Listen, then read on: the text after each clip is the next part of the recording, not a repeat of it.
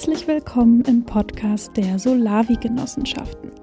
Ich bin Clarissa Juse vom Kartoffelkombinatverein und in diesem Podcast stellen wir alle zehn Genossenschaften vor, die es zurzeit Anfang 2020 in Deutschland gibt. Worum es hier in diesem Podcast und auf unserer Website solavi-genossenschaften.net eigentlich geht, haben wir in der allerersten Episode auch nochmal genauer erklärt.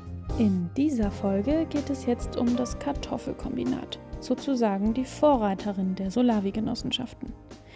Denn ohne dass es den beiden Gründern Daniel und Simon damals bewusst gewesen wäre, haben sie 2012 in München die erste Solavi gegründet, die auch rechtlich ein gemeinschaftsgetragenes Unternehmen ist, also eine Genossenschaft. Die beiden Quereinsteiger Simon und Daniel kannten damals noch nicht mal das Prinzip solidarische Landwirtschaft.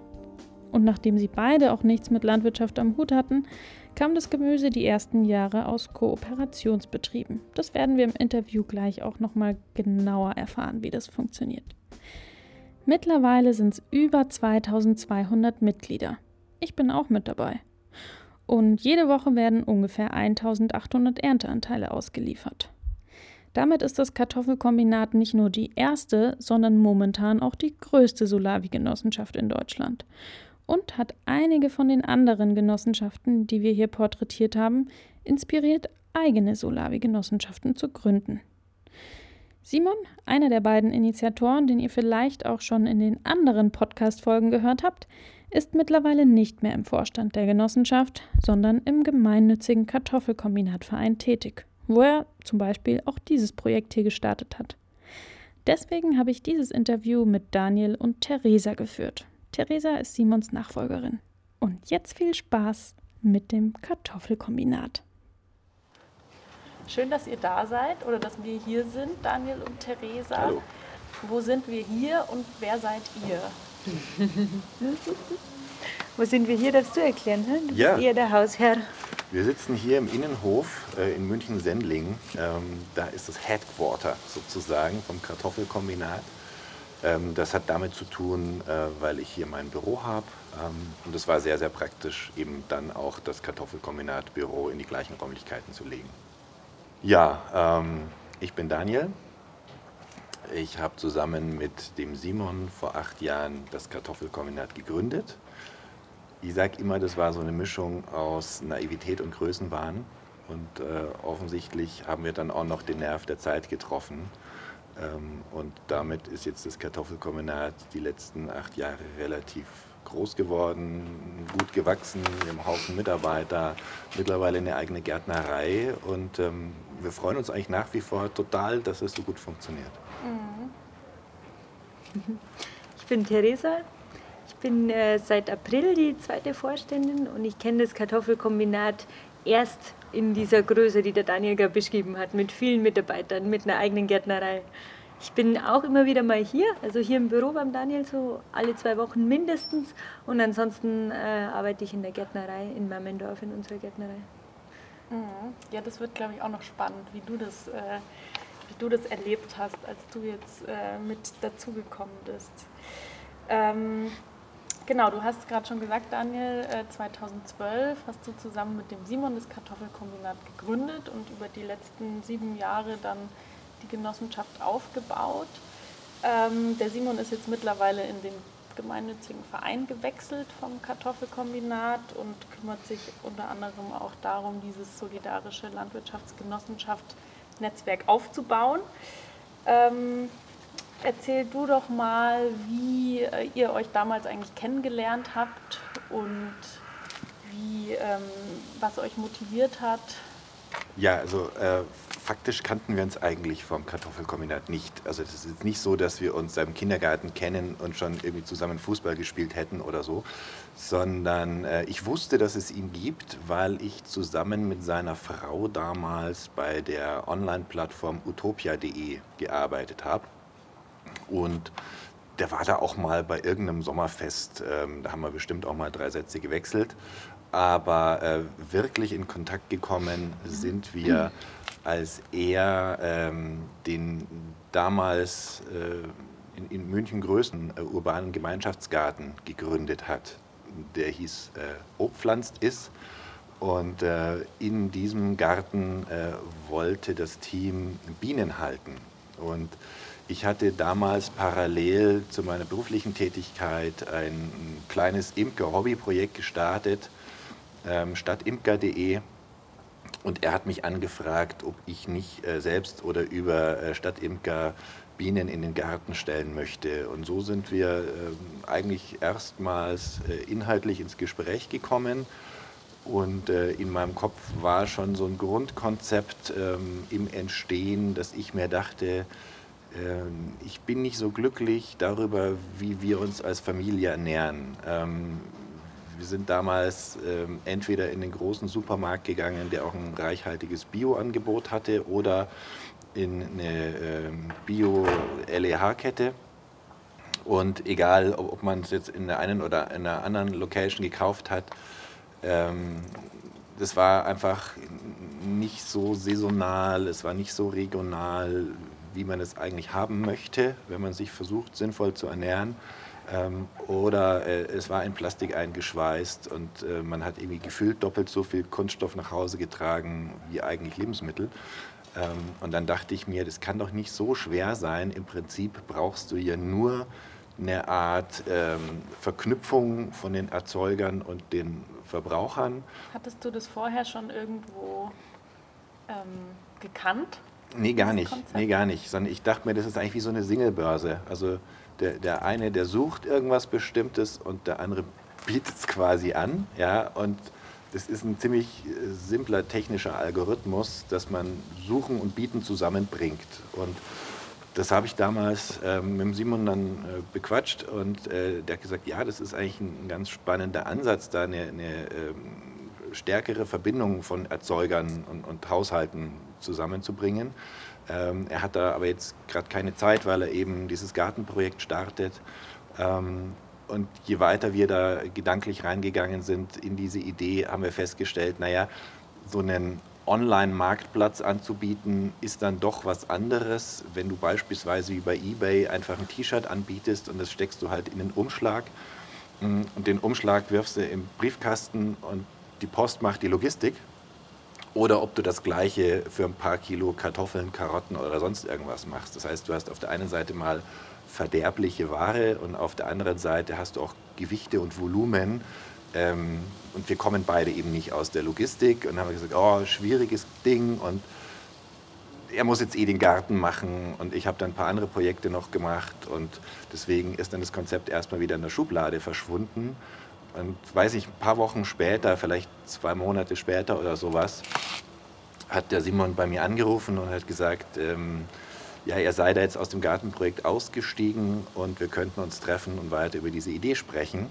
Und das war im Herbst 2011 und wir sind dann bereits im Januar 2012 mit einer Webseite online gegangen, mit den Social-Media-Kanälen online gegangen haben den äh, Namen Kartoffelkombinat schon gehabt.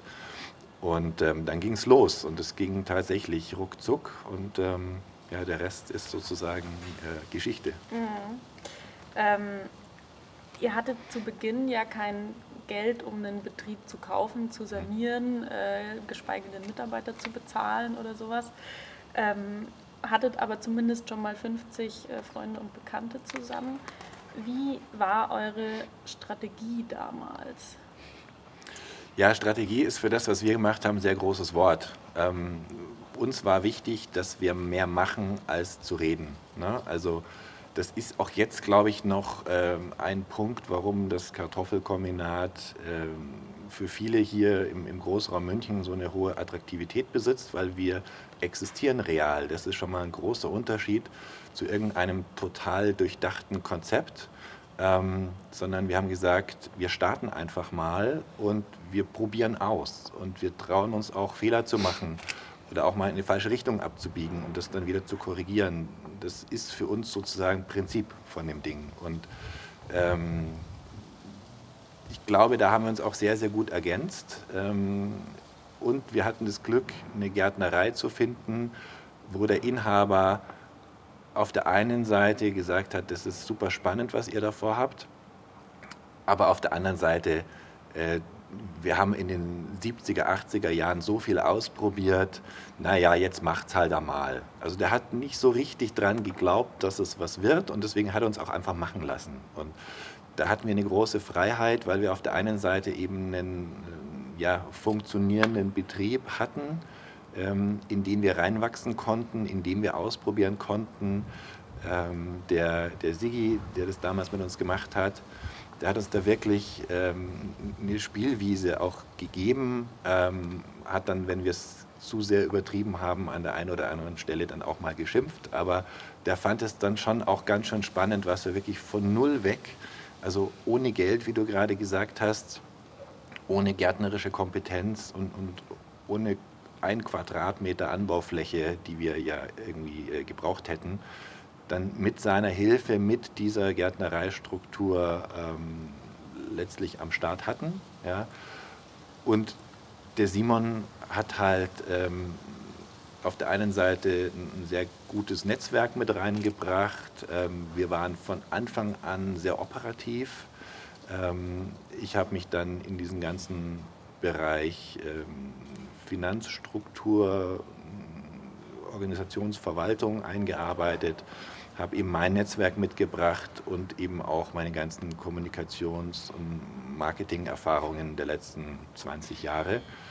Ähm, und das war ein ganz guter Match, sodass wir mit den Leuten, die wir von Anfang an begeistern konnten für dieses Projekt, da auch gleich äh, viele Fürsprecher hatten, weil die waren ja alle happy und glücklich und die haben dann eigentlich dafür gesorgt, dass sich das Kartoffelkombinat hier in München ähm, so schnell ausbreiten konnte. Also das war jetzt nicht, dass wir gesagt haben, unser Ziel ist 500 Haushalte und jetzt machen wir die Maßnahme, die Maßnahme, die Maßnahme und wir setzen das irgendwie mit der Brechstange durch, sondern Simon und ich haben sozusagen ausprobiert, was funktioniert, was funktioniert nicht und die Leute waren happy und haben per Mund-zu-Mund-Propaganda dafür gesorgt, dass Woche für Woche einfach neue dazukamen, ähm, was uns in der Tat auch ein bisschen unter Druck gesetzt hat, die Strukturen entsprechend nachhalten zu können. Das war gar nicht so einfach in den ersten Jahren. Mhm. Sind sie nur alle dabei, die 50?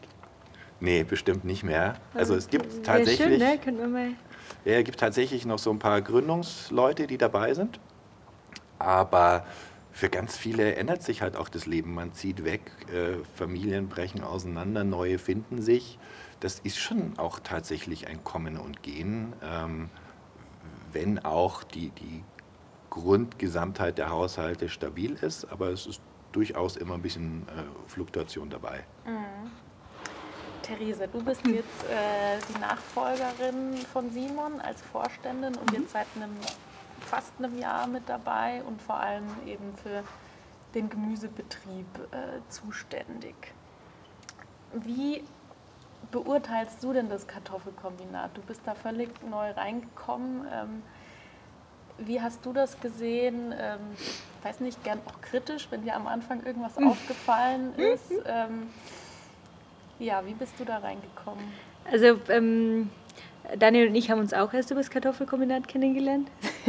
ich kannte das Kartoffelkombinat vorher nur vom Hörensagen und ich bin keine Münchnerin, sondern Augsburgerin, deswegen war es mir auch nicht so nah. Ich denke, wenn ich Münchnerin wäre, dann wäre ich vielleicht ohnehin Genossenschaftsmitglied gewesen. Ähm, und ich habe äh, hab ja Landwirtschaft studiert und hatte während meinem Studium viel mit Solavis zu tun und ähm, habe dann, während ich bei Bioland gearbeitet habe, irgendwie so nochmal die breitere Landwirtschaft kennengelernt, nicht diese kleine Solavi-Nische und dachte mir so, oh ey, das ist ja wirklich überhaupt, Solavi ist ja kein Konzept für irgendwie nur ansatzweise Ernährung von einem Großteil unserer Leute. Das ist echt so mini, mini und äh, ich irgendwie hatte ich da dann, war ich so ein bisschen desillusioniert und äh, hatte das gar nicht mehr so im Kopf. Und äh, tatsächlich, als die Stelle dann ausgeschrieben wurde, hatte mich eine Freundin, die ähm, Mitglied war, ganz, ganz aktive Genossin, auch ähm, äh, darauf hingewiesen. Und da habe ich mich dann noch ein bisschen stärker mit dem Kartoffelkombinat beschäftigt. Und dann hat es mich total fasziniert. Und das war sicher stark, dieses einfach machen und aber eben auch äh, dann plötzlich in so eine Dimension ähm, äh, geraten, dass es relevant ist, ne? dass man es nicht übersehen kann. Und es ist nicht einfach nur ein äh, Vermarktungsbaustein von dem Hof, sondern es ist eine Genossenschaft, die gemeinsam eine Gärtnerei kauft und sich dann da versorgt. Das ist total, total verrückt. Und klar, also wenn ich sage, irgendwas kritisieren oder kritisch sehen, dann ist dieses einfach machen ist natürlich teilweise auch problematisch und auf Dauer irgendwie anstrengend. Ne? Und das merken wir irgendwie tagtäglich draußen, ne? diese Energie immer wieder aufzubringen, da äh, voranzugehen und auszuprobieren und sich nicht darauf zu verlassen, dass es irgendeinen Chef gibt, der ganz genau weiß, wie man es macht und der, der einen Businessplan ausgearbeitet hat und äh, dir sagt, was du nach A machst, nämlich B und dann C und dann D. So ist es wirklich gar nicht. Und schon auch, also gerade dieses Wachstum, das der Daniel gerade beschrieben hat in den letzten acht Jahren, das hat natürlich dazu geführt, dass, ähm, äh, dass, äh, dass das Team äh, immer wieder nach Stabilität sucht und dann aber wieder ein neuer dazukommt und dann wieder sucht, wie findet man gut zusammen. Und auch mit mir war das natürlich so. Ne? Ich kam rein irgendwie in schon eine ähm, Position, wo ich mit fast allen direkt zu tun habe und da muss man auch zusammenfinden. Und das dann natürlich große Herausforderung, die man schon von Anfang an irgendwie sehen kann bei diesem bei diesem Ich will nicht sagen Projekt, ja, bei unserer Genossenschaft, so, ne, beim Kartoffelkombinat. Mhm. Mhm. Ähm, ja, also tatsächlich ist es mittlerweile einfach äh, quasi ein, ein kleines mittelständisches Unternehmen. ähm, lass uns mal ein paar äh, Kennzahlen klären. Wie viele Mitarbeiter sind denn aktuell mit dabei? 30 mir. Ich ertappe mir immer wieder dabei, dass ich nachrechnen will, weil wir, ich werde nicht sagen hohe Fluktuation, aber weil wir immer wieder auch suchen und schon auch wachsen, aber aktuell sind es 30 mhm. Jahre.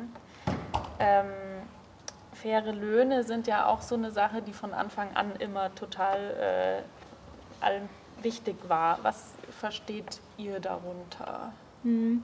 Also ich zitiere immer gern den Benny, unseren Anbauleiter und super wichtigen Kartoffelkombinatskollegen, äh, der, da, der da sagt, das ist einfach so wichtig, was wir machen. Wir produzieren Lebensmittel, das ist sowas Wertvolles und ähm, es ist super, super notwendig, dass die Gesellschaft das auch sieht und honoriert. So, ne? Und ich finde, als seinem Mund, der ähm, tagtäglich auf dem Feld steht und äh, Gärtner ist, klingt das schon auch nochmal anders. Also da merke ich immer, das geht mir dann auch nahe und genauso sehe ich es auch. Ne? Also dieses dem, den Lebensmitteln wieder einen Wert zu geben und natürlich dann auch der Arbeit einen Wert zu geben und die Arbeit zu sehen. So, das ist für uns total wichtig. Und natürlich dieser Kontext irgendwie, wir, wir, viele von uns wohnen in München, müssen sich da die Mieten leisten und äh, wir wollen natürlich, dass wir gut leben können irgendwie vor unserer Händearbeit. Mhm. Die ersten Jahre kann man das dann vielleicht trotzdem noch nicht voraussetzen, dass man, dass man da dran ist, aber ähm,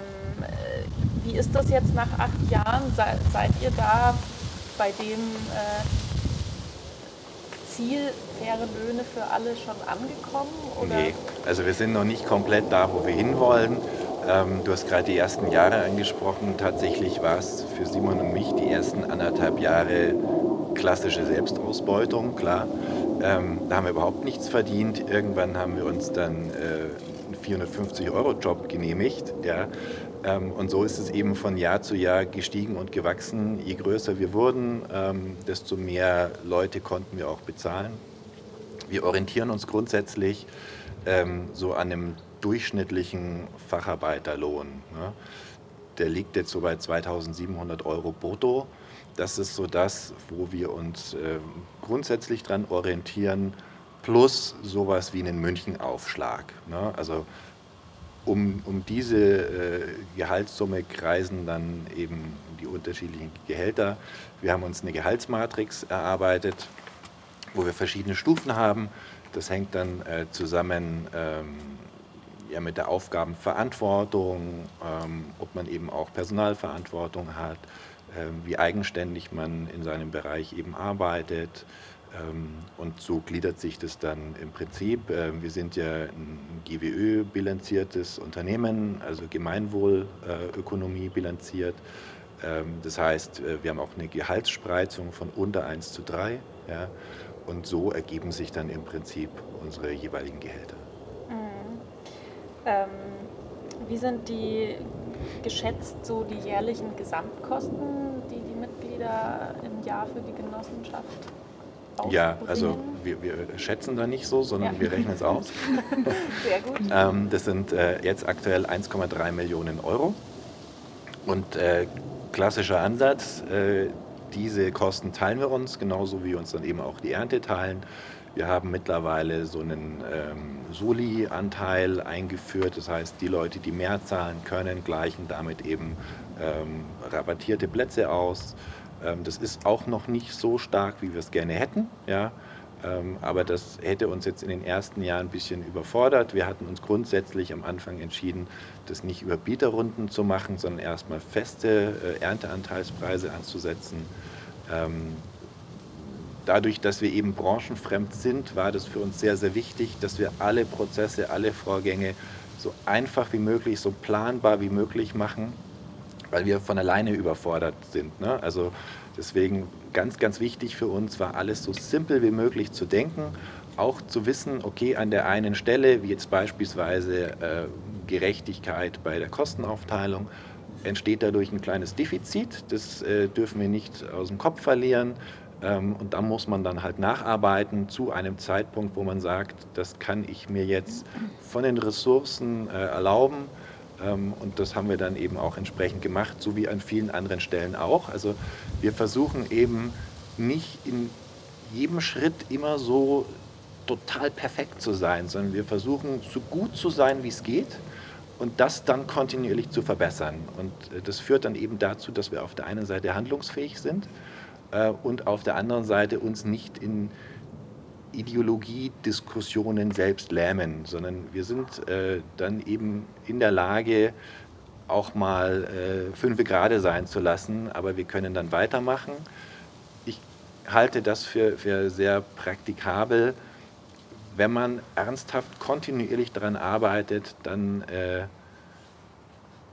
aber doch dieses Optimum zu erreichen. Also da darf man nicht nachlassen und da muss man auch schauen, dass man nicht irgendwie unterwegs äh, den Drive verliert oder ja, sich dazu bequem einrichtet, sondern das ist schon notwendig. Und da sehe ich aber dann auch wieder so, das ähm, Genossenschaftssystem äh, hat da seine Stärke, dass der ja kontinuierlich äh, von den Miteigentümern, aber dann tatsächlich auch von den Mitarbeitern hinterfragt wird, warum machen wir das so, machen, warum machen wir das nicht so, ist dies und jenes möglich und ähm, natürlich gibt es Sachen, da sagen wir schon, ja, haben wir schon fünfmal angeschaut, geht halt nicht aus dem und dem Grund. Ähm, aber es gibt ja auch immer wieder neue Ansätze, neue Lösungen. Also auch Sachen, die wir uns vielleicht schon zehnmal angeschaut haben, lohnen sich vielleicht noch ein elftes Mal anzuschauen. Und dann gibt es vielleicht eine bessere Lösung als die, die wir bislang hatten. Wie zum Beispiel die Tüten. Denkst zum Beispiel. Ja, klar. Ja. Unsere Salattüten. Ja, erzähl mal schnell. wir haben gerade eine einigermaßen große Diskussion laufen oder auch sehr bewusst laufen, welche Tüten wir verwenden, um unsere Schnittsalate zu verpacken. Also Feldsalat, Postelat und so weiter würde auseinanderfallen, wenn du einfach in der Kiste drin hast. Deswegen muss irgendwo drin sein. Und äh, genau, wir, wir kamen da im letzten Jahr von den Plastiktüten, die billig waren, praktikabel, klein, wo der Salat frisch blieb. Ähm, aufgrund von Andrea, unserer Pack-Teamleitung, von ihren eigenen Recherchen. Die war beim anderen, auf einem anderen Betrieb, hat sich angeschaut, wie die packen und äh, kam da drauf, es gibt doch wunder, wunderbare Papierbeutel mhm. und die sind irgendwie so dick, dass da offenbar, im Gegensatz zu den anderen, die wir bislang ausprobiert hatten, ähm, der Salat auch frisch bleibt. Die sind genau für Salat gedacht. Die sind auch relativ groß mit einer großen Öffnung drin und das ist doch wunderbar so. Ähm, haben wir so einen kleinen Test gestartet selber, haben den Spinat rein und den dann Zeit im Kühlschrank liegen lassen und wir fanden den immer nur sehr, sehr frisch und gut und äh, daraufhin hat sie dann tatsächlich diese Papiertüten bestellt und wollte eben äh, Step äh, by Step die Plastiktüten ersetzen. Und dann äh, hat es nicht lange gedauert, bis wir die ersten Feedbacks hatten, äh, teilweise direkt per Mail, teilweise im Forum, die meisten wahrscheinlich genau, die meisten direkt per Mail. Ja, irgendwie der Salat so ein bisschen schlapp und auch bei uns sind bei den Mitarbeitern einige, die haben dann direkt geschrieben, ey, ich habe heute meine Kiste und irgendwie dieser Postelein, der ist ja total labbrig, ist doch voll schade. So, ne? Und dann dachten wir so, ah, wie kann das jetzt sein? Und naja, klar, die sind äh, natürlich einigermaßen lang unterwegs, um zum Verteilpunkt zu gelangen, diesen Tag einfach und da sind sie in dieser äh, Papiertüte und vielleicht ist die dann doch nicht so optimal. Und jetzt aktuell haben wir umgestellt, dass wir den Postelein, der da eben sehr sehr empfindlich ist, wieder in der Plastiktüte haben sie. Ne? Und das alles immer erklären ne? im Kartoffeldruck. Ja, jetzt haben wir wieder Plastik und warum eigentlich? Und wir wollen das optimal ist und gebt uns Feedback. Und gerade ist die Andrea dran zu schauen, ob es nicht ähm, als Biokunststoff, also irgendwie als Maisstärke oder so, ähm, eine Tüten gibt, die dann immerhin nicht zu Mikroplastik zerfallen, sondern sich theoretisch zersetzen in der Umwelt und die aber genau diese frische Möglichkeit garantieren. So, ne? Und manchmal, mir, mir ging es manchmal so bei diesen Diskussionen, die wir dann auch in Teamrunden oder so hatten, dass ich so dachte, ja, jetzt diskutieren wir da wegen so einer Tüte. So, ne? Aber ich merke, und, und das ist wunderbar, dass äh, genau das ist dieses immer besser werden in uns drin und eben auch in der Genossenschaft. Also da ist die, melden uns sofort äh, das zurück. Ne? Und jetzt vorher gerade wieder eine Nachricht von einer, die total gut eingeleitet, super, super gute Feedback-Kultur. Ne? Sie findet den Feldsalat so gut, sie freut sich da immer drauf. Sie war auch schon beim Pflanzen dabei. Das ist einfach super, super spitze. Und gleichzeitig findet sie es schade, genau deswegen, dass er bisschen labbriger ankommt, seit er halt in dieser Papiertüte ist, ob man den nicht auch in die Plastik und sie würde sogar den Plastikmüll, das stellt sie unter die, wie, ich glaube, sie hat geschrieben, sogar Würde der Arbeit der Gärtner oder so. Ne? Also das ist für sie nicht so wichtig, ähm, wie dass einfach die Qualität erhalten bleibt, weil da ja so viel drinsteckt. Ne? Total schön, sowas zu hören. So, und das wird, das, äh, genau, sowas, das ist jetzt ein Mini-Problem, ne? aber ja. Vielleicht bleiben wir gleich mal bei der wöchentlichen Gemüseroutine. Vielleicht kannst du das noch ein bisschen genauer erklären. Wann wird geerntet, gepackt, ähm, wie wird ausgeliefert? Mhm. Wir liefern äh, vier Tage die Woche aus, Dienstag bis Freitag. Und daran orientiert sich der Rest sozusagen. Ne? Gepackt wird immer der Tag vorher, dann ist maximal frisch, die wird in die Kühlung gestellt und morgens kommen dann die Fahrer schon, holt es da ab. Und bevor gepackt wird, muss es geerntet werden. Das heißt, die packen ab Mittag und im Vormittag wird es geerntet. Lagergemüse wird dann nur ausgelagert und nochmal geputzt, ne? das ist nicht so aufwendig.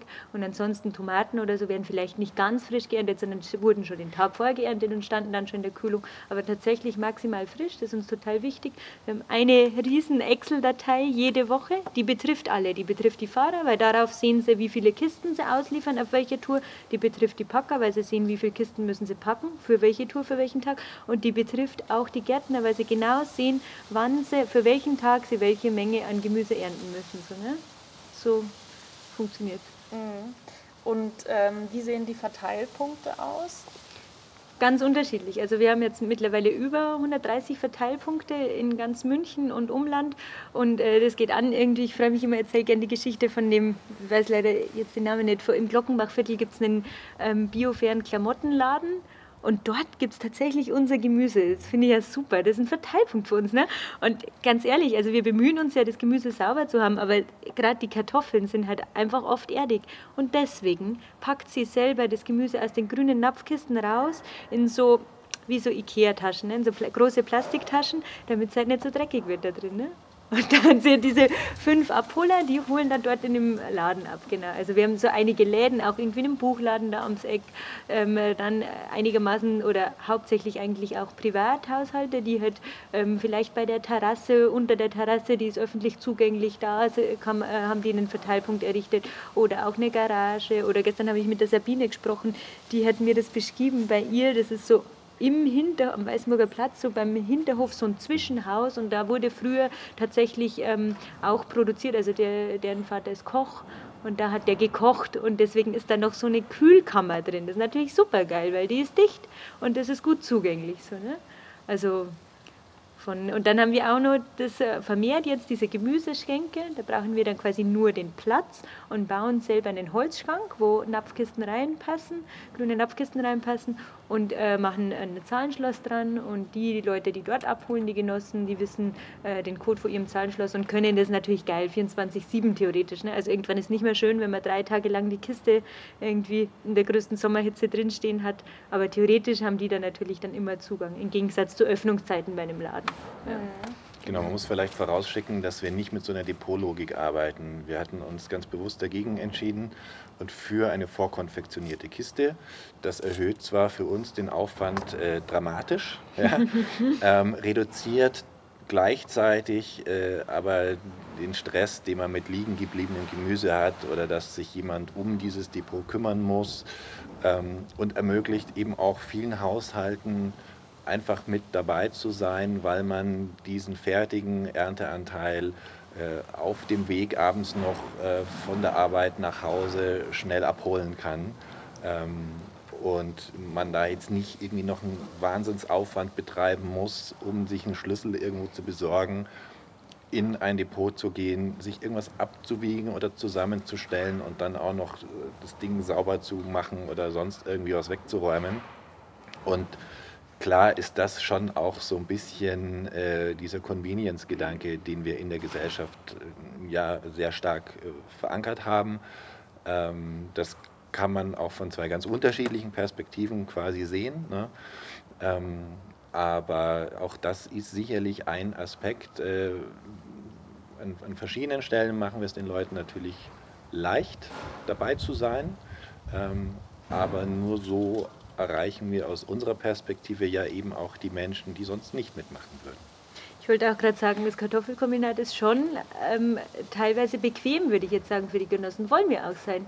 Wir wollen nicht anstrengend sein. Nicht beim täglichen, nicht in der Routine so. Ne? Da kann noch vieles anstrengend sein. Also wir wollen auf jeden Fall, dass sich viele Leute engagieren und eine Plattform sein und dass man irgendwie verbessert. Und wenn die, wenn die jeden Sonntag zum Mitgärtnern rauskommen, darf es ruhig auch mal anstrengend sein. Aber das suchen sie sich dann aus. Ne? Aber die, der, der normale, die Routine, das soll ruhig so einfach wie möglich sein, so wie wir es für uns ja eigentlich auch versuchen. Mhm. Mhm. Ähm, wenn wir uns jetzt mal die Kiste angucken, ähm, wie viel ist da aktuell aus eigenem Anbau und ähm, wie war das am Anfang? ich habe gerade überlegt, hast du deine Kiste abgeholt? Nee. Äh, Hattest du deine daheim? Nee. Ich nämlich, ich nämlich auch nicht. Deswegen überlege ich gerade einmal, wie viel. Also, wenn ich jetzt prozentual sage, dann würde ich jetzt sagen, 50-50 ähm, ist es und eher in Tendenz 40-60, also 40 eigener Anbau, 60 Zukauf würde ich jetzt sagen. Ähm, was wir auf jeden Fall drin haben, was ich jetzt gerade auswendig weiß, sind Äpfel. Die haben wir vom Auracher, von unserem Partner, der direkt vor der Haustür die, den Apfelgarten hat. Ähm, und ich weiß, dass Salat drin ist, auf jeden Fall von uns selber, den wir geerntet haben, und Petersilie drin ist. Äh, genau, und sonst weiß ich jetzt Lauch ist auf jeden Fall drin von selber, der stand gerade noch am Feld, der wurde frisch geerntet. Und was, er, was wir zugekauft haben, weiß ich jetzt gerade gar nicht auswendig, muss ich gerade passen. Aber so, wenn das 40, 60, wenn dich das zufriedenstellt, dann genau. Und im also Sommer wird es natürlich für mehr. Jetzt, ja? Genau, also für, für ja. den aktuellen Zeitpunkt, das ist jetzt dann so die härteste Februar, ne? Jahreszeit, ne? genau. Mhm. Äh, Im Sommer sind wir teilweise bei 90 Prozent. Ja, oder auch ja, 100, freue ich mich total. Also wir haben schon auch äh, Wochen, wo, wir, wo alles von uns selber ist. Das ist sehr schön. Genau, das ganze Jahr gesehen sind wir bei 70 Prozent mhm. Selbstversorgung. Aber alles, was im Winter passiert, äh, diese ganze Lagergemüsegeschichte, ähm, da sind wir noch nicht so weit. Mhm. Ähm, für viele solidarische Landwirtschaftsgenossenschaften oder nicht Genossenschaften generell, solidarische Landwirtschaftsinitiativen ist es ja ein total wichtiges Ding, dass man irgendwie von Anfang an seinen eigenen Boden hat und da wirklich nach, äh, nach den eigenen Vorstellungen alles anbauen kann. Wie habt ihr das die ersten Jahre gemacht? Was für, eine, ähm, ja, was für ein Gedanke war da dahinter? Mm, ich habe ja vorhin schon gesagt, ne, wir sind da nicht mit einem Masterplan gestartet. Ähm, das Ding heißt ja auch solidarische Landwirtschaft und wir sind aber gar nicht mit einem landwirtschaftlichen Betrieb zusammengegangen, sondern mit einem gärtnerischen Betrieb. Da kann man sich jetzt äh, überlegen, was ist einfacher, mit einem gärtnerischen Betrieb anfangen und dann auf Landwirtschaft auszudehnen, wie wir es eben tun, oder ob man mit einem landwirtschaftlichen Betrieb startet. Da ist dann vielleicht auch ein bisschen Fläche, ein paar Hektar, ähm, wo man dann eben Feingemüse anbaut, wo man sich einen Folientunnel hinstellt. Das ist vielleicht, vielleicht, wir wissen es nicht genau, der einfache Weg. Ähm, wir waren überhaupt erstmal total froh, dass wir ein bisschen Anbaufläche äh, organisieren konnten in Kooperation eben mit der Gärtnerei damals weil wir hier im Großraum München einen extrem hohen Druck auf die Flächen haben. Ja, es wird ja wirklich alles aufgekauft von Leuten, die Geld investieren wollen, Schrägstrich müssen. Das heißt, die, die Flächen, die sind ja überhaupt nicht verfügbar. Also mal abgesehen davon, dass sie kaum zahlbar sind. Aber du kommst, selbst wenn du das Geld hast, noch nicht mal an die Flächen ran, weil es kein Angebot gibt. Und ähm, da muss man auch sagen, in den letzten acht Jahren, äh, das ist somit, was mich am meisten überrascht hat. Man hört immer vom Höfesterben oder Betriebsaufgaben und so weiter. Und wir hatten am Anfang tatsächlich äh, die irrige Annahme, dass uns jedes Jahr irgendwie ein weiterer Hof angeboten wird und wir dann jedes Jahr äh, eine weitere Solavi starten können. Ja? Aber so ist es halt bei weitem nicht, sondern das ist eher die Ausnahme, dass sich mal jemand bei uns meldet und sagt, äh, er hört auf und äh, ob es nicht irgendwie eine Möglichkeit gäbe, das im Kartoffelkombinat oder mit einer ähnlichen Konstruktion weiterzuführen. Also von daher äh, ist die Tatsache, dass wir mittlerweile einen eigenen Betrieb haben, wo wir Eigentümer der Fläche sind, für uns fast wie ein Lottogewinn. Ja. ja, aber das ist, glaube ich, auch schön zu sehen, dass man eben auch äh, so eine Genossenschaft starten kann, ohne dass man tatsächlich selbst eine Fläche hat. Also viele haben das, wenn sie vielleicht in Gegenden sind, wo das Angebot besser ist und wo vielleicht auch von Anfang an äh, gärtnerische Kompetenzen im Gründungsteam äh, mit dabei sind. Mhm. Aber ähm, ja, ich finde, es ist ein ganz schönes Beispiel, dass es eben auch allein durch Kooperation erstmal gut funktionieren kann. Wenn wir jetzt gleich mal zum Thema Genossenschaft äh, weitergehen, mittlerweile sind es ja ähm, um die 300 Initiativen, die das Netzwerk Solidarische Landwirtschaft in Deutschland listet, aber es sind trotzdem erst elf davon tatsächlich auch von der Rechtsform her eine Genossenschaft. Also es ist wirklich eine Nische in der Nische. Ähm, habt ihr im Kartoffelkombinat jemals bereut, eine Genossenschaft gegründet zu haben? Also gibt es einen Grund, warum das so wenige machen? Äh, ich glaube, ich weiß einen Grund, aber der hat jetzt nichts damit zu tun, ob wir es bereut haben. Da, mir würde jetzt nichts einfallen, aber vielleicht, ich kenne ja viele, viele Jahre der Geschichte nicht so gut. Ähm, also die Solavis, die ich kenne, was natürlich jetzt nicht alle 300 sind, auf keinen Fall, und auch die ähm, Höfe, die ich kenne, ähm, die ähm, würde ich sagen, sind von ihrer Strukturen, vielleicht auch vom Selbstverständnis her nicht unbedingt die, die sofort sagen würden, okay, und wir vergemeinschaften das Ding jetzt. Ne? Und ich glaube, daran liegt es. Also es ist leichter zu sagen, und das ist vielleicht ja der erste Schritt oder das ist vielleicht ein guter Schritt und dann kann der so bleiben. Ähm, ich äh, stelle meine Vermarktung auf Solavi um und das bedeutet natürlich irgendwie krasse Transparenz, das bedeutet meistens sehr viel mehr Kontakt und, äh, und, und der Aufwand und Energie, die man reinstecken muss in eine Gemeinschaft, aber es bedeutet noch nicht, dass du das Eigentum aufgibst. So, ne? Und ich glaube, das ist einfach ein Schritt, weil ganz viele eben Solavis daraus entstehen, dass bestehende Höfe zu einer Solavie werden. Und da unsere Historie eine ganz andere ist, war, ist für uns, gab es für uns diesen Schritt nicht. Wir geben uns Eigentum auf. Wir haben dieses Eigentum erst ähm, äh, er, er, ähm, erstanden durch die Gemeinschaft sozusagen. Ne? Also ohne wäre es gar nicht gegangen. Ja. Aber jetzt ohne die Frage zu beantworten, ob wir es bereut haben. Ich glaube, ähm, egal welche gesellschaftsrechtliche Form man wählt, man kommt immer wieder mhm. an Stellen, wo man sagt, so ein Mist, ja, warum jetzt so und nicht anders. Also das, das ist quasi müßig, darüber zu reden. Ähm, grundsätzlich ist die Genossenschaftsform im Moment die äh, aus meiner Perspektive sinnvollste für sowas. Ja. Ähm, das kann sich in der Zukunft auch ein bisschen ändern, ja, aber im Moment fällt mir keine andere Konstellation ein, wo man sagt, man vergemeinschaftet ein Unternehmen. Ähm, man hat äh, basisdemokratisch und zwar auf gesetzlicher Basis, basisdemokratisch legitimiertes Vorgehen. Ähm, man nimmt auch Grund und Boden eben aus der Spekulation raus. Man manifestiert sozusagen für die Ewigkeit biologische Landwirtschaft.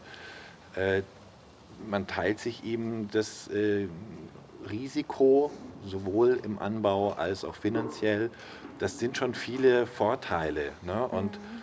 dass man da aber trotzdem dann ein ziemlich großes Konstrukt am Start hat, äh, was man natürlich auch äh, in Richtung Prüfungsverband, in Richtung Generalversammlung dann genau, auch so steuern und lenken muss. Ja, Organisations- klar. und äh, genau. teilweise Kostenaufwand wird auch häufiger mal ja, klar. angeführt. Ähm, das, das ist sozusagen ja, im, im, wahrsten Sinne des Wortes der Preis dafür, dass es aber halt vergemeinschaftet ist. Und da sehe ich im Moment keine vernünftige Alternative. Ja, es gibt jetzt so die ersten Ansätze ähm, von Unternehmensstrukturen, die dann so eine Sperrminorität haben, dass dann eben nicht Grund und Boden wieder äh, zurückverkauft wird oder dass sich einzelne Leute da irgendwie bereichern oder so. Ähm, das sind ganz spannende Ansätze, die es da so langsam gibt, ähm, aber im Moment schlägt das aus meiner Perspektive noch nicht das genossenschaftliche mhm. Modell. Äh, vielleicht, weil du jetzt auch gerade gesagt hast, die Gemeinschaft, also erst durch die Gemeinschaft ist es möglich geworden, sich äh, diese Dinge zu leisten, die das Kartoffelkombinat jetzt eben hat. Ähm, habt ihr im Kopf, wie viel äh, die Genossenschaft schon investiert hat für Grund und Boden und Infrastruktur und diese Dinge? Ja klar, das sind äh, jetzt ungefähr 1,5 Millionen Euro, die eben allein aus der Finanzkraft unserer Haushalte erbracht wurden.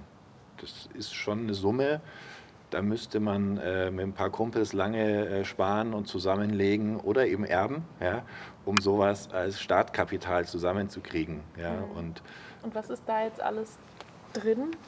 Wie kann man sich das vorstellen, wenn man das Kartoffelkombinat noch nie ja, das sind, das sind mal sieben Hektar Fläche, die wir gekauft haben. Dazu haben wir noch weitere Pachtfläche, im Moment elf Hektar. Nächstes Jahr kommen noch ein paar Hektar dazu, weil wir den besagten Apfelgarten auch noch übernehmen werden. Äh, aber sieben Hektar sind Eigentum der Genossenschaft, inklusive diverser Betriebsgebäude, die, als wir gekauft haben, äh, schon gut in die Jahre gekommen waren. Ja, das heißt, wir mussten ähm, die komplette Bewässerungsinfrastruktur, die komplette Elektrik, äh, wir mussten einen Brunnen bohren, wir mussten einen Wasserspeicher äh, installieren. Ähm, wir hatten leider auch äh, zwei Jahre lang doch intensivere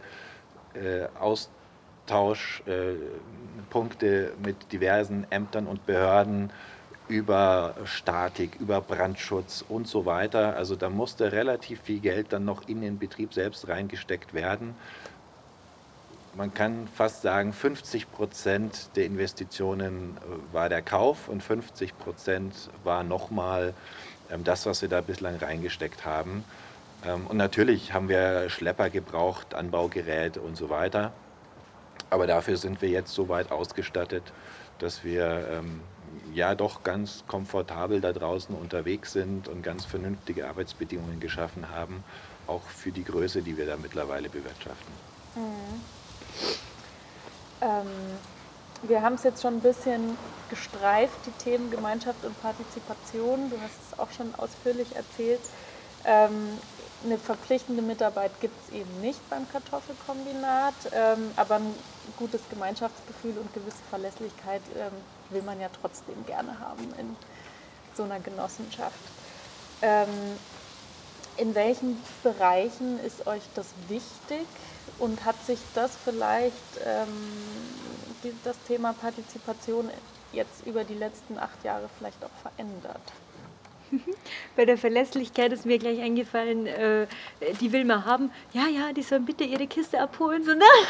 Also zum Beispiel äh, diese, dieses, äh, diese simple Handlung, die man da erwartet, tatsächlich hol deine Kiste ab oder setz einen Joker, sodass wir die nicht packen und ausliefern und die dann im Verteilpunkt vergammelt.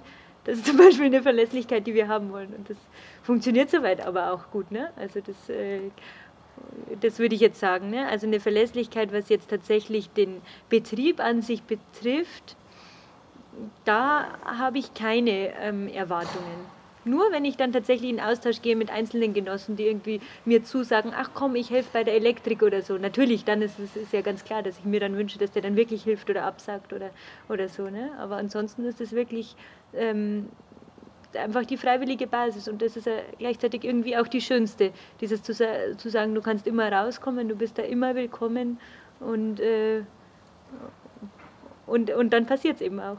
Ja. Mhm. Du hast gerade angesprochen, so diese veränderte Erwartungshaltung. Also ja, klar verändert sich das. Auch das Engagement der Leute verändert sich. Ganz am Anfang, wo man das komplett nebenbei macht und alles zum ersten Mal gemacht wird, da ist man ständig auf der Suche nach helfenden Händen, nach Leuten, die mit anpacken. Und je mehr Leute dann vor allem auch regelmäßig anpacken, desto besser läuft es natürlich, weil die haben dann die Sachen vielleicht schon ein, zwei Mal gemacht. Ob das jetzt wirklich beim Ernteanteil packen ist oder ob das beim Pflanzen ist oder beim Ernten oder beim Hoffest. Ne? Also Leute, die da schon ein paar Mal mitgemacht haben, die stellen eine ganz andere Hilfe dar als Leute, denen du das zum ersten Mal erklärst und am Ende war es mehr Arbeit, als wenn man es gleich selbst gemacht hätte. Und je weiter wir uns dann eben professionalisiert haben, je mehr Mitarbeiter, Mitarbeiterinnen äh, wir dabei haben, desto weniger ist man am Ende tatsächlich auf die Hilfe angewiesen. Ähm, wir machen so ein paar Geschichten jenseits des Gemüseanbaus, also zum Beispiel die Weiterverarbeitung, unser klassisches Sugo einkochen oder das Apfelkompott oder diverse andere Experimente, die wir auch in der Zukunft intensivieren werden, um eben auch diese Winterversorgung qualitativ noch attraktiver zu machen. Ähm, das, das ist wieder so ein bisschen dieses Konzept, von dem ich vorhin sprach. Wir probieren es halt mal aus. Und alles, was wir neu machen, alles, was wir neu ausprobieren, da brauchen wir auch wieder Leute, die mithelfen und mitmachen wollen. Aber die ganzen Routinearbeiten, ähm, da sind wir schon bestrebt, dass wir eben auch äh, Routineprozesse einziehen. Und ähm, Theresa hat es vorhin schon gesagt, bei uns kann man sich so stark einbringen, wie man es eben möchte. Aber es ist bei uns kein Zwang, keine Pflicht oder wir bauen das System nicht so auf, dass wir als Organisation darauf angewiesen sind und wenn uns die Leute wegbleiben, bricht es zusammen. Ja? Das wäre ja dann auch aus einer ökonomischen Sicht nicht nachhaltig, sondern ähm, das muss schon am Ende auch die Gemeinschaft bereit sein zu finanzieren, dass mit ordentlichen Arbeitsplätzen alles abgedeckt ist, was wir eben brauchen, um das Gemüse zu erzeugen. Und alles darüber hinaus, ich nenne es immer, ähm, ja, um, um das Ganze lebendig zu machen, um es vielfältig zu machen, um es bunter zu machen, das machen wir eben über ehrenamtliches Engagement. Und da ist es auch so, da muss man realistisch sein. Wir äh, finden primär in so einer Altersklasse zwischen, sage ich mal, 30 und 50 äh, statt. Die sind meistens dann beruflich schon so ein bisschen gesettelt wir sind eine sehr kinderreiche äh, Genossenschaft. Ähm, das sieht man auch bei unseren ganzen Hoffesten. Ähm, das heißt, die Leute haben auch ihren Lebensschwerpunkt durchaus ein bisschen woanders als nur bei der Gemüseversorgung. Und das auch der Ansatz, warum wir sagen, für uns ist es jetzt kein Makel, dass wir ein bisschen in die Convenience-Richtung gehen.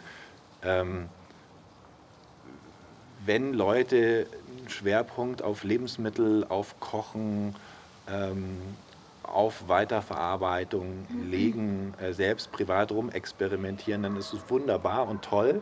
Aber das kann für uns nicht sozusagen die Eingangsvoraussetzung dafür sein, dass Leute überhaupt mitmachen dürfen. Und deswegen erwarten wir auch gar nicht, ähm, dass das Dabeisein beim Kartoffelkombinat der Dreh- und Angelpunkt der Privatleben unserer Mitglieder sein muss, sondern es ist schön, wenn die sich engagieren. Das ist schön, wenn die mit neuen Impulsen auf uns zukommen, wenn die auch dann dabei sind, das umzusetzen. Ähm, wir wissen aus Erfahrung, wenn man mal bei Großernteaktionen Leute braucht, dann sind die auch alle am Start. Ja? Ähm, aber wir überstrapazieren das dann eben auch nicht, sondern wer einfach dabei sein will, wir nennen das immer den stillen Genießer, ja? Ähm, der die Existenz des Kartoffelkombinats beispielsweise durch die Übernahme der Kosten ähm, ermöglicht.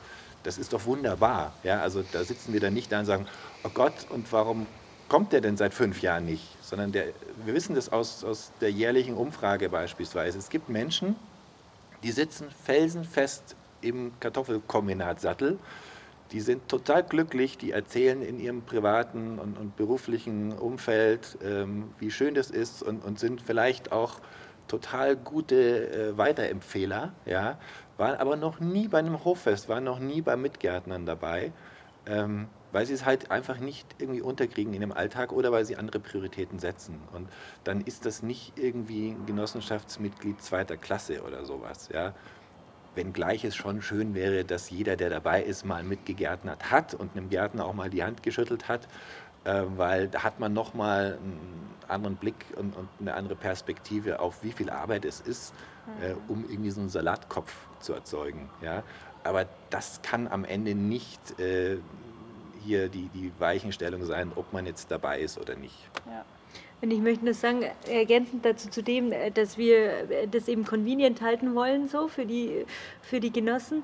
ähm, merke ich auch bei, bei uns immer wieder im Team, ähm, wie entspannend das ist, dass wir eben die Routinen, das normale Arbeiten untereinander verteilen können. Also die wenigen Aktionen, wo wir, ähm, wo wir eben tatsächlich äh, voll auf, auf Mithilfe durch die Genossen bauen, zum Beispiel Zug oder so, ist, kann man auch positiv sehen und mit der Erfahrung, die ich jetzt noch nicht so habe, ähm, glaube ich, wird man da auch ruhiger, aber es ist immer nur so ein, kommen jetzt genug, weil wir wollen ja so, ne?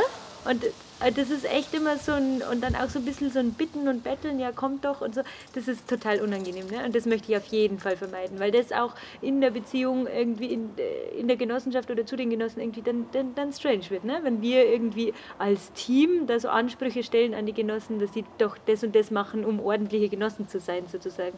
Das wollen wir auch gar nicht, so wollen wir gar nicht auftreten. So, ne? ja. hm. Ein anderer ähm, interessanter Gemeinschaftsprozess ähm, ist jetzt gerade ähm, das, der zweite Leitbildprozess. Also schon 2013 hat sich die Genossenschaft schon mal gefragt, wer sind wir und äh, was wollen wir eigentlich und wo wollen wir hin. Ähm, genau, der ist jetzt wieder gestartet.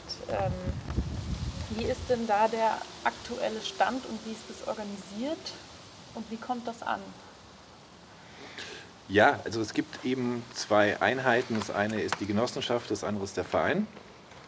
Und äh, in der Vergangenheit äh, war das immer synchron dadurch, dass es in Personalunion gelaufen ist. Also die Leute, die in der Genossenschaft ähm, ja, Führungspositionen inne hatten, waren eben auch die, die beim Verein im Vorstand saßen. Und deswegen gab es da ähm, keine Reibungsverluste auf so einer Info-Kommunikationsebene und natürlich sind beide äh, Einheiten parallel automatisch gelaufen und das ist jetzt eben äh, anders, ja, also nicht nur, weil der Simon von der Genossenschaft in den Verein ist, sondern weil auch der Verein sehr viel mehr Baustellen, sehr viel mehr Ebenen bekommen hat in den letzten anderthalb Jahren und da auch Leute mit eingestiegen sind, die äh, mit der Genossenschaft erstmal so nichts oder nicht, nicht viel zu tun haben.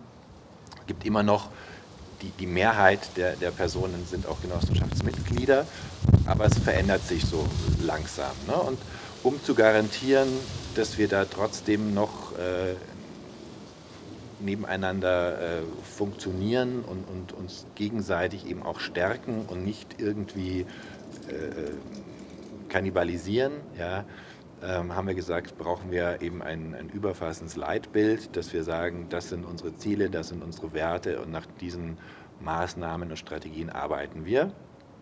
Ähm, und deswegen haben wir einen relativ umfangreichen, über ein halbes Jahr dauernden ähm, Leitbildprozess äh, gestartet. Der wird äh, geleitet durch äh, Mitglieder, Mitarbeiter aus dem Verein.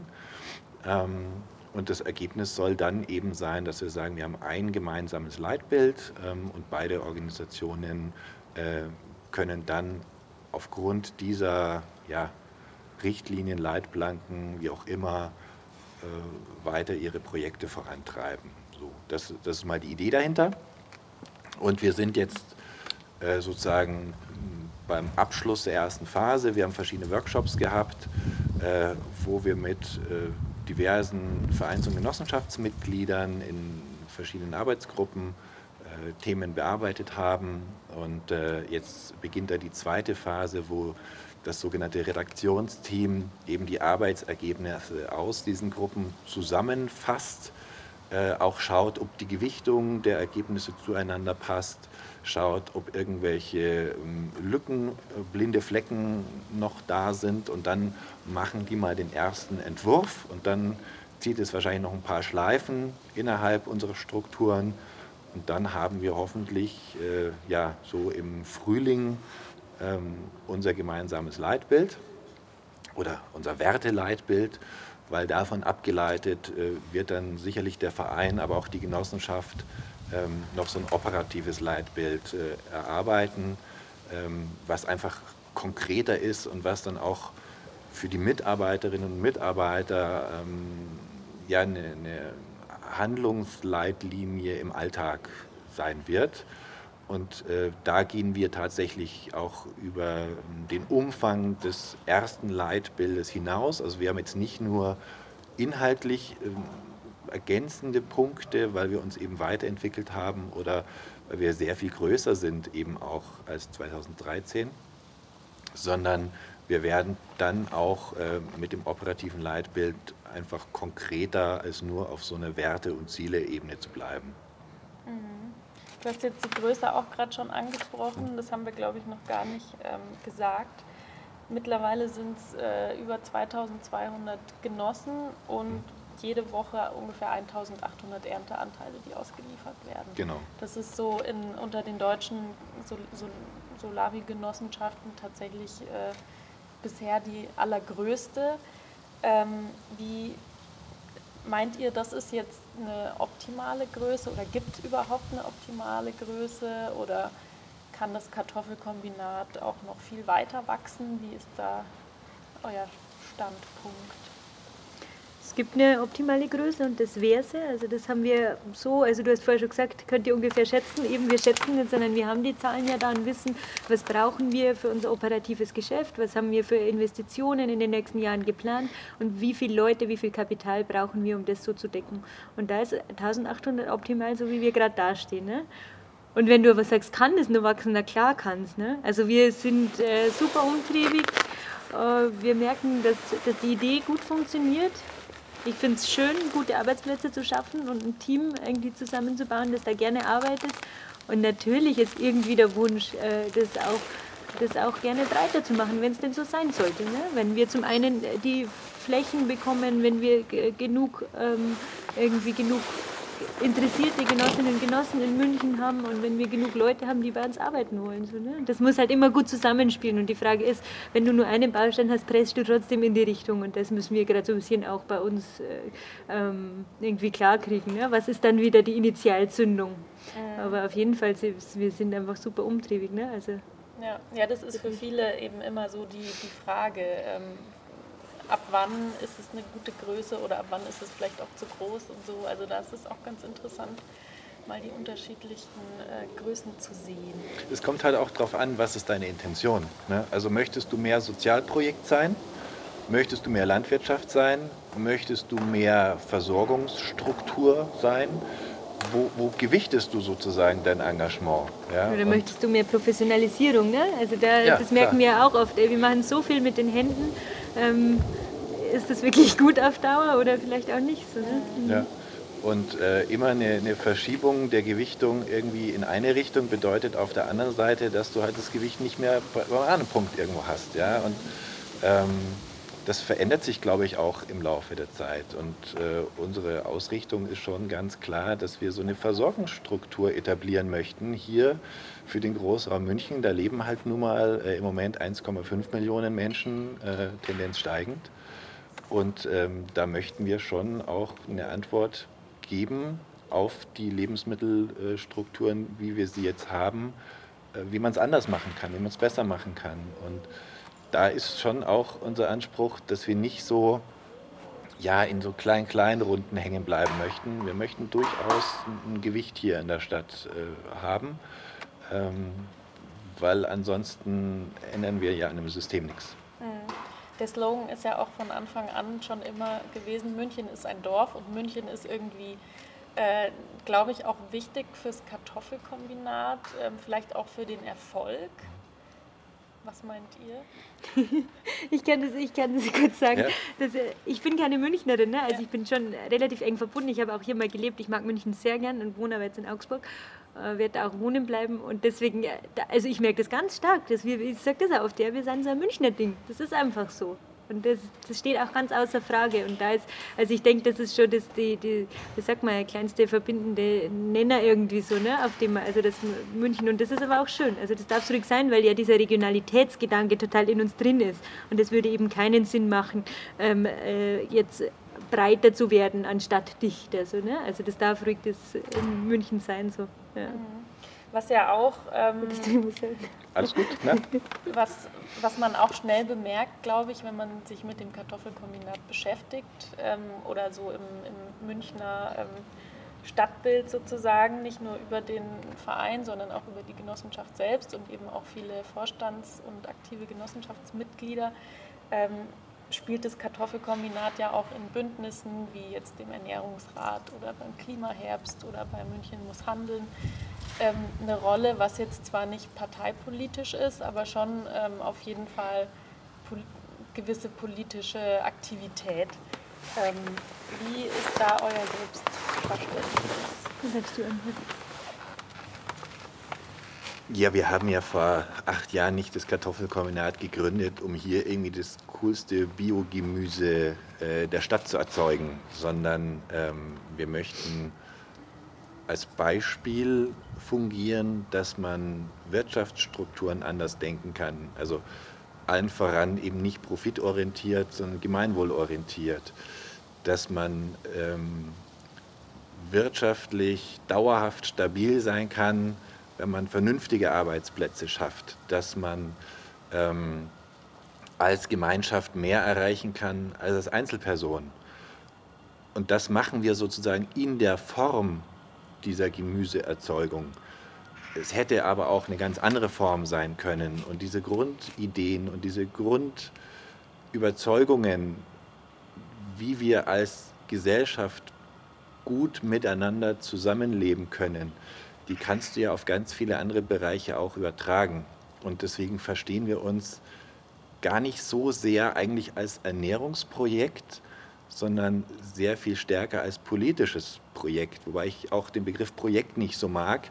Das klingt immer so nach, ja, man macht da halt jetzt und irgendwann ist abgeschlossen. Ich sehe es nicht, dass es irgendwann abgeschlossen ist, sondern ich hoffe, dass es immer weiter wächst und gedeiht und, und noch sehr viele Impulse auch in die Stadt und die Stadtgesellschaft eben gibt. Und das ist der Grund, warum wir uns neben der reinen Gemüseerzeugung auch noch eben in der Vernetzung von Nachbarschaften engagieren, in der Vernetzung von Organisationen einbringen ähm, und an verschiedenen Punkten, wie jetzt beispielsweise äh, im Vorfeld der Kommunalwahl äh, engagieren, weil wir eine gewisse Vorstellung davon haben, ähm, wie wir im positiven Sinne uns weiterentwickeln wollen als Gesellschaft und gleichzeitig ganz hautnah live miterleben, was draußen auf dem Land bei uns am Feld heute schon der Klimawandel für Auswirkungen hat. So, und da kann man nicht sagen, ja, wir machen das mit dem Gemüse und die Politik äh, streicht dann mal drei Parkplätze und baut vielleicht noch eine Straßenbahnlinie und dann kriegen wir das schon hin mit dem Klimawandel, sondern das ist so existenziell bedrohend für uns als menschliche Zivilisation auf dem Planeten, ein, ein sich da nicht einbringen oder dafür nicht zuständig sein, gibt es da nicht an der Baustelle. Und das Schöne ist auch, dass sich die überwiegende Mehrheit der Genossenschaftsmitglieder da auch wieder sieht. Und das beispielsweise, um dann nochmal auf diesen Leitbildprozess einzugehen, war für mich bislang das Schönste zu erleben, dass die Menschen, die an dem Leitbildprozess teilnehmen, fast ausnahmslos gesagt haben, natürlich sind wir eine politische Organisation, also eben nicht parteipolitisch, aber wir treten doch dafür an, die Zustände von einem Jetzt zu einem Besser zu verändern. Und da haben wir halt verschiedene Hebel. Und ein Hebel ist eine saisonale, biologische, äh, faire Gemüseerzeugung. Aber dabei belassen wir das natürlich nicht, sondern wir haben da schon die intrinsische Motivation. Und Theresa hat es gerade gesagt, wir sind da umtriebig. Ja?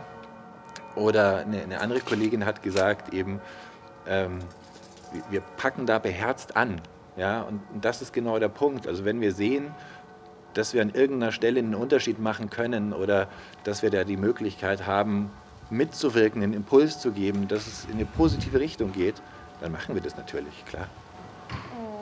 Und ich denke schon, dass das Kartoffelkombinat irgendwie auch auszeichnet, dass wir versuchen, Verantwortung zu übernehmen auf allen möglichen, in allen möglichen Bereichen. Und wie gesagt, da kann man jetzt anfangen bei der, äh, bei der Lebensmittelversorgung, Versorgungsstruktur, Mitarbeiter, eigene Mitarbeiter. Wir lassen uns unsere Logistik nicht aus der Hand nehmen, auch wenn wir vielleicht nicht die Fachmenschen sind dafür. Ähm, und genau so kann man das natürlich auf alle Lebensbereiche übertragen. Und das, also eine Kommunalwahl, da geht es um nichts anderes als Verantwortung übernehmen. Ne? Und da wollen wir natürlich genauso präsent sein. Das ist ähm, in uns drin. Ne? Oh. glaube, das war jetzt ein schönes Schlusswort. Ähm, vielen Dank für eure Zeit. Vielen Dank. Sind wir gespannt. So, das war jetzt eine von den zehn Genossenschaften, die wir porträtiert haben. Auf unserer Website solavi-genossenschaften.net findet ihr zu jeder Genossenschaft auch nochmal Steckbriefe mit den genauen Zahlen und viele weitere Infos.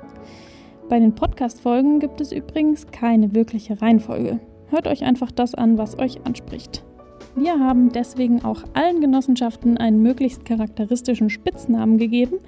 Daran kann man sich schon mal ganz gut orientieren.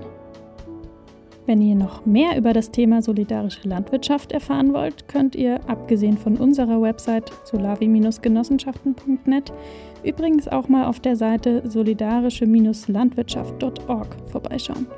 Das ist das große Netzwerk aller Solavis, unabhängig davon, ob sie als Genossenschaft organisiert sind oder nicht.